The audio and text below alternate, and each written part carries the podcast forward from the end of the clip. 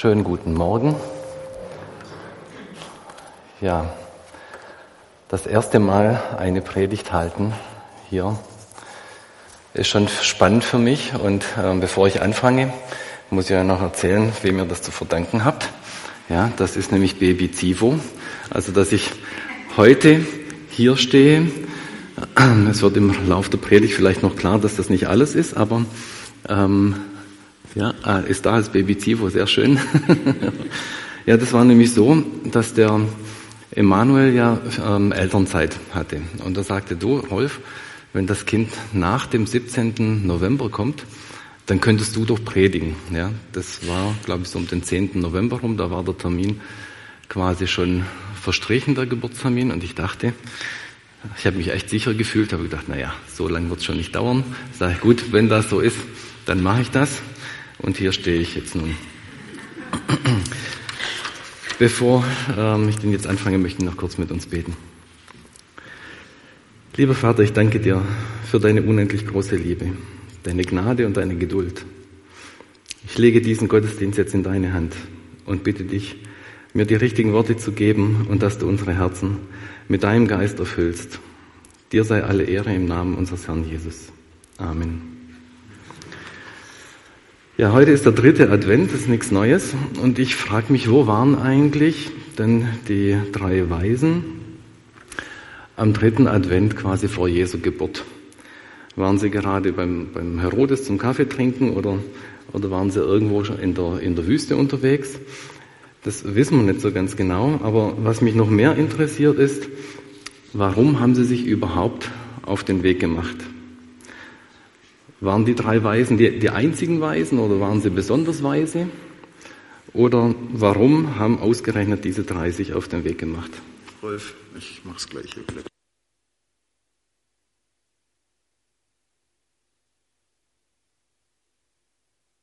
Ich habe mich auch gut rasiert heute.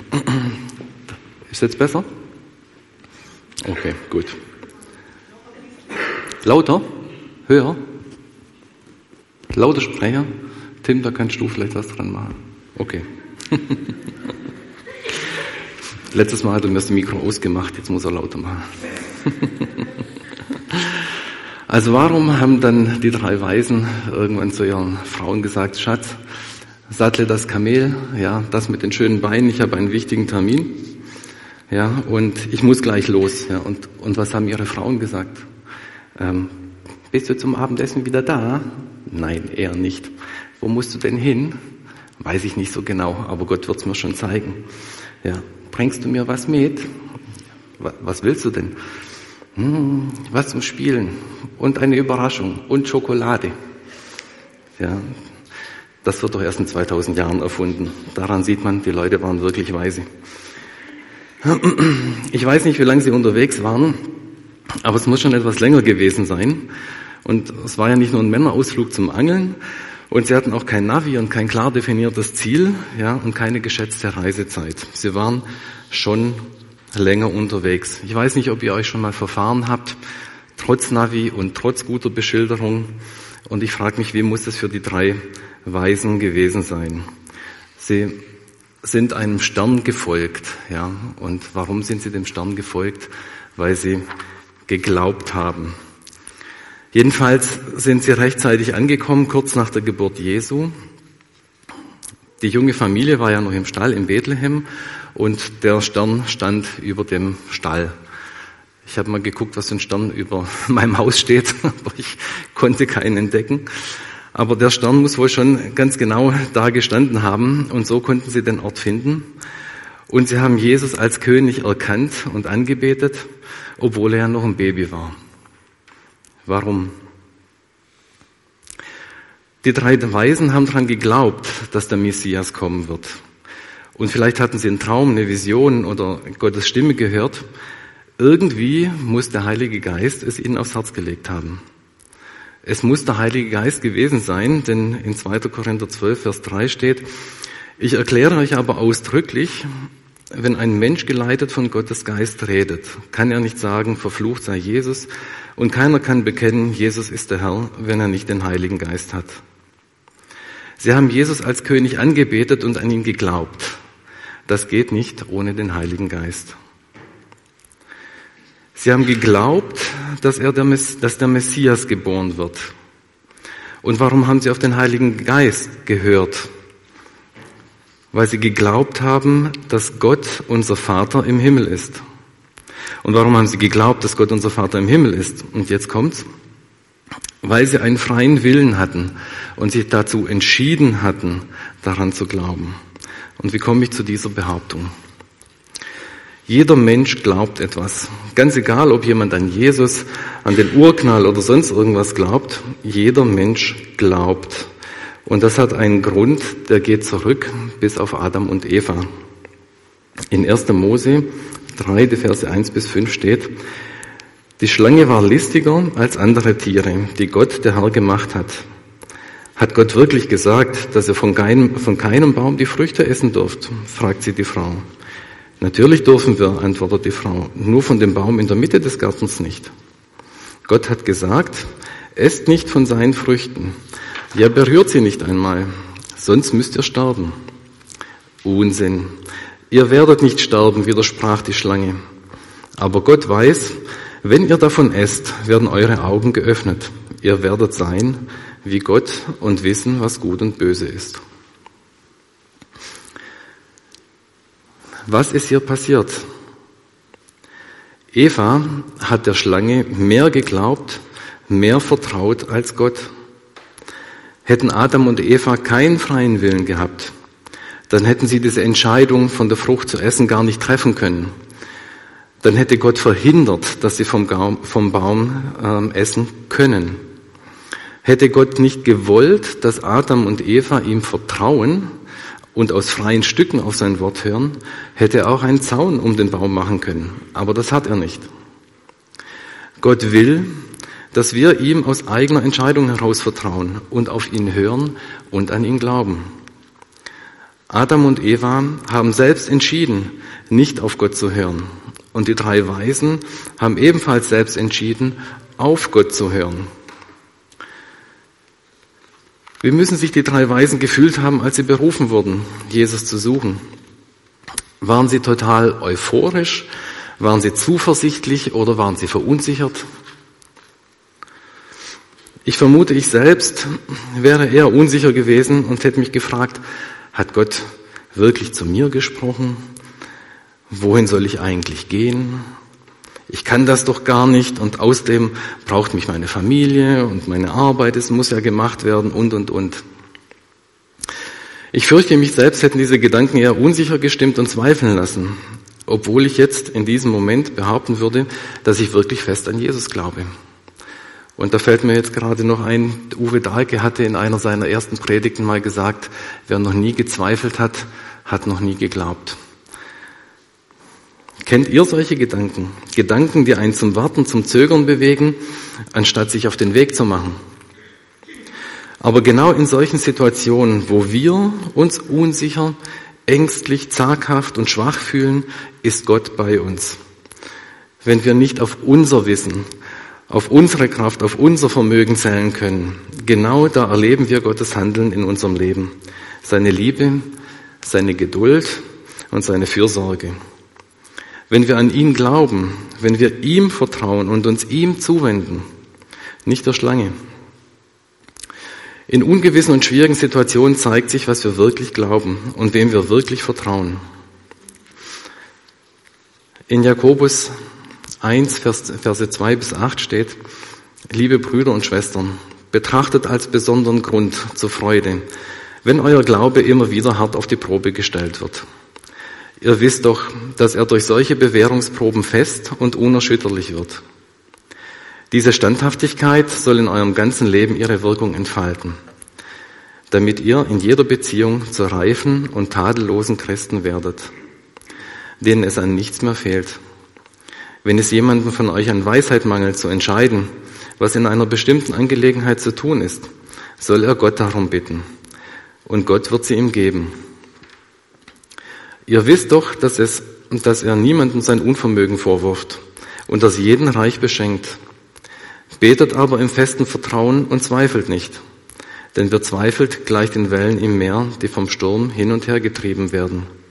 Ein solcher Mensch kann nicht erwarten, dass der Herr ihm etwas gibt.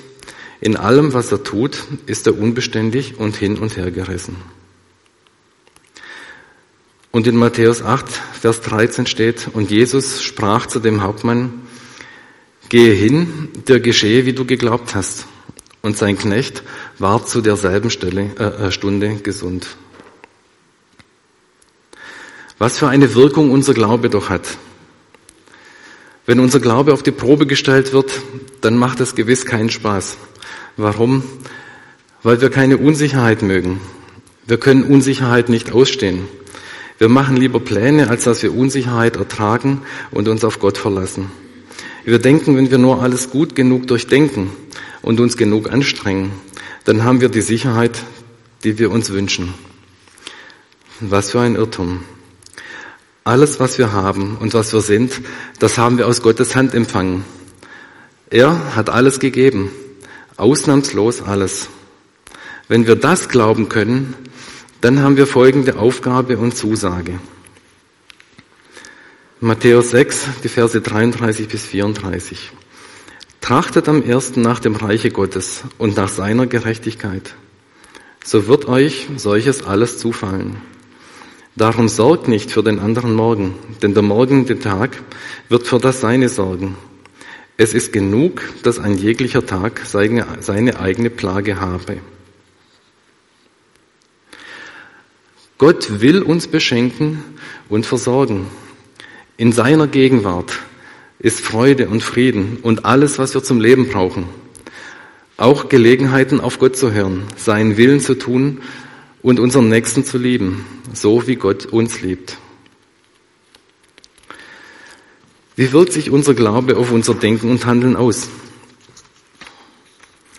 Adam und Eva haben gehandelt, wie sie es wollten. Sie hatten der Schlange mehr geglaubt als Gott, hatten die Argumente der Schlange bedacht, entschieden, von den Früchten zu essen und entsprechend gehandelt.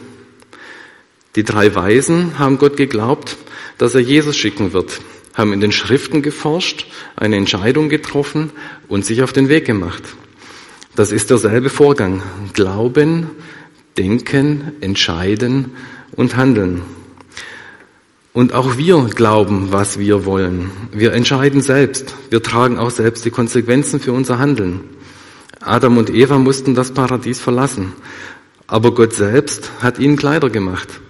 Er hat sie aus dem Paradies vertrieben, aber er hat trotzdem für sie gesorgt. Er hätte auch sagen können, ist mir egal, was will ich mit Menschen anfangen, die nicht auf mich hören? Ja, weg damit. Aber nein, er hat ihnen sogar persönlich Kleidung zubereitet. Und durch das ganze Alte Testament zieht sich wie ein roter Faden. Die Menschen machen, was sie wollen, und das ist oft nicht gut. Sie wenden sich von Gott ab tragen die Konsequenzen ihres gottlosen Handelns. Es geht ihnen dann immer schlechter. Dann kehren sie um. Gott erbarmt sich jedes einzelne Mal, wenn sie sich ihm wieder zuwenden. Jedes Mal, wenn sich Menschen Gott zuwenden, erbarmt er sich über sie und lässt sich finden. Er ist jedes Mal wieder gnädig und liebevoll, egal wie oft sein Volk versagt hat, wie oft sie gezweifelt haben, jedes Mal hat er ihnen Gnade um Gnade erwiesen. Und dann setzt Gott noch eins drauf. Er sendet seinen Sohn Jesus Christus in unsere Welt und er hat einen Auftrag von Gott mitbekommen. Gottes Auftrag zu erfüllen war Jesus einziges Ziel in seinem Leben. Auf Gott zu vertrauen und seinen Willen zu tun, hatte allerhöchste Priorität für Jesus. Jesus ist ganz und gar als Mensch geboren. Er wusste, woher er kommt und wohin er geht. Aber dennoch hat er alle menschlichen Situationen durchlebt. Er war Kind, er war Jugendlicher, hat eine Ausbildung gemacht, hat gearbeitet. Er war Vater und Mutter gehorsam, zumindest bis er im Tempel äh, blieb, damals in Jerusalem, ohne Bescheid zu sagen. Aber er hat ja, unserem, er hat ja seinem Vater im Himmel gehorcht. Er hat seinen Auftrag erfüllt zu seiner Zeit und er hat immer auf Gott vertraut. Und was hat Gott für Wunder durch Jesus gewirkt? Wie wirkt sich nun unser Glaube auf unser Denken aus? Wenn du wirklich glaubst, dass unser Vater im Himmel dich von Herzen liebt, so wie du bist, wenn du ihm vertraust und dich auf ihn verlässt, dann wirst du in schwierigen Situationen denken, ich bin ein geliebtes Kind Gottes. Alles wird mir zu meinem Besten dienen. Wenn du hingegen gerade schwierigen Zeiten durchlebst und zweifelst, ob Gott dich liebt, dann wirst du unsicher sein, denn du glaubst Gott nicht, dass dir alles zum Besten dienen wird. Du wirst dich fragen, was bin ich Gott wert? Und um das zu verdeutlichen, habe ich hier was dabei. Wer will den haben? Was? Keiner? Du? Also, okay, du, du, du kriegst den. Kann schon mal vorkommen. Aber setz dich noch schön hin, du, du, du kriegst schon gleich. Also hier haben wir 10, 10 Euro. Die sind 10 Euro wert, egal wo ihr hier in Europa zumindest damit einkauft. Ihr kriegt was dafür, mal mehr, mal weniger, okay. Aber das Ding ist 10 Euro wert. Du willst die haben, ja? Willst du immer noch haben? Okay. Immer noch? Warum? Ist ja immer noch gleich viel wert. Ist immer noch gleich viel wert? Moment mal, gleich, gleich, gleich.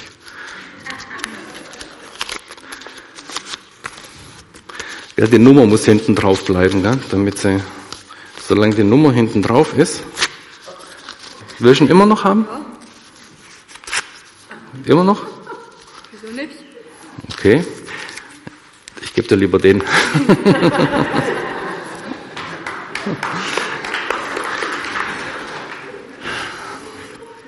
Der Geldschein ist immer noch gleich viel wert, egal ob er neu, glatt, gebraucht oder zerknittert ist.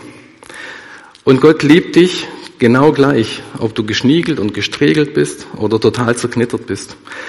Ob du gerade zweifelst oder ob du ganz fest im Glauben stehst. Das macht keinen Unterschied für Gottes Liebe zu dir. Du hast für Gott immer denselben Wert. Gott liebt dich unbeschreiblich in jedem Zustand. Er wünscht sich, dass wir uns voll und ganz auf ihn verlassen. Er steht mit ausgebreiteten Armen da und wartet sehnsüchtig darauf, dass wir immer wieder zu ihm umkehren. In Römer 28, Vers 8 steht, das eine aber wissen wir, wer Gott liebt, dem dient alles, was geschieht, zum Guten. Dies gilt für alle, die Gott nach seinem Plan und Willen zum neuen Leben erwählt hat. Wenn du nun denkst, mein Glaube ist zu klein, dann ist das möglicherweise nicht das eigentliche Problem. Dann könnte es sein, dass du eigentlich glaubst, dass Gott dich nicht ausreichend liebt, um sich dir zuzuwenden. Das Problem ist nicht, dass Gott sich uns nicht zuwendet, sondern dass wir ihm, zumindest manchmal, nicht voll und ganz vertrauen. Und manchmal kann es sein, dass wir uns selbst nicht ausreichend lieben und dass Gott in die Schuhe schieben. Aber für Gott haben wir immer genau denselben Wert, egal wie wir uns fühlen. Ist das nicht genau derselbe Vorgang wie bei Adam und Eva? Wenn Gott uns durch Jesus seinen Sohn sagt, dass er uns unbeschreiblich liebt, warum können wir dann zweifeln? Warum fallen wir so oft auf die Schlange rein? Wenn du jetzt denkst, ich weiß gar nicht, warum ich zweifle, aber ich kann irgendwie nicht anders, dann ist es, eine Zeit, ist es Zeit, eine Entscheidung zu treffen, wem du vertrauen willst. Und diese Entscheidung musst du immer wieder, jedes Mal, wenn du merkst, dass du zweifelst, in jeder Situation neu treffen. Vertraust du Gott voll und ganz? Wenn du Gott vertraust, dann lass ihn stark sein in deinem Leben dann übergib ihm alle Stürme deines Lebens, alle Unsicherheiten, allen Zweifel und vertraue seinem Wort. Lass dich in seine Hand fallen. Er hat versprochen, dich in seiner Hand zu halten. Er hat versprochen, dass es dir an nichts mangeln wird. Vertraue unserem Vater im Himmel. Wenn du eine, Entscheidung, Gott zu vertrauen, getroffen hast, dann wird dein Handeln anders sein als wenn du in Unsicherheit verharrst. Es wird sichtbar und spürbar, wenn du im Glauben an Gott denkst und handelst. Du wirst mit Gottes Geist Grenzen überwinden, die du dir jetzt noch nicht mal vorstellen kannst. Ich hätte mir vor kurzem noch nicht vorstellen können, hier eine Predigt zu halten. Aber hier stehe ich. Die nächste Predigt wird vielleicht besser, ich weiß nicht. Und wenn das so weitergeht, dann singe ich vielleicht auch noch im Chor mit Karsten.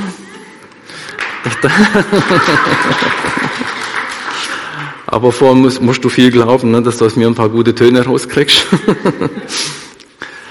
Vertraue auf Gott und verlass dich auf ihn. Und er hat auch einen Auftrag für dich, so wie für Jesus. Er wird dir zur rechten Zeit sagen, was du tun sollst. Er ist geduldig und wird dich gut leiten, auf dich aufpassen. Und du wirst Freude und Frieden in deinem Herzen haben. Er gibt auch das Gelingen. Alles, was du tun musst, ist an ihn zu glauben, ihn zu suchen und dich immer wieder zu entscheiden, auf Gott zu vertrauen.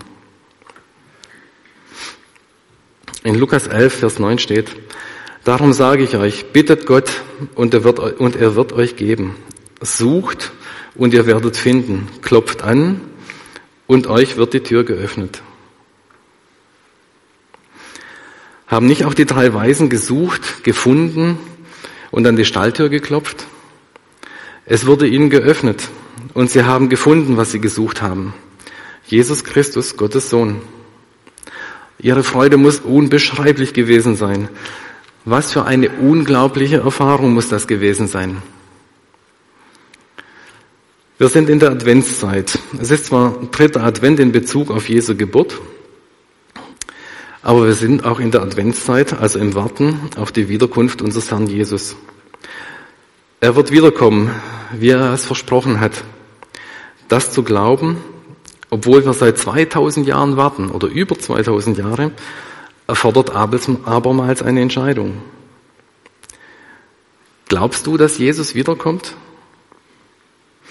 Es wird dein Denken und Handeln beeinflussen. Glauben, Denken, Entscheiden, Handeln. Das hängt alles miteinander zusammen. Was du glaubst, beeinflusst, was du denkst und umgekehrt. Und wie du glaubst und denkst, so handelst du. Wie du handelst, solche Erfahrungen wirst du machen. Und deine Erfahrungen wiederum beeinflussen, was du glaubst und denkst. Und es ist immer deine Entscheidung. Amen.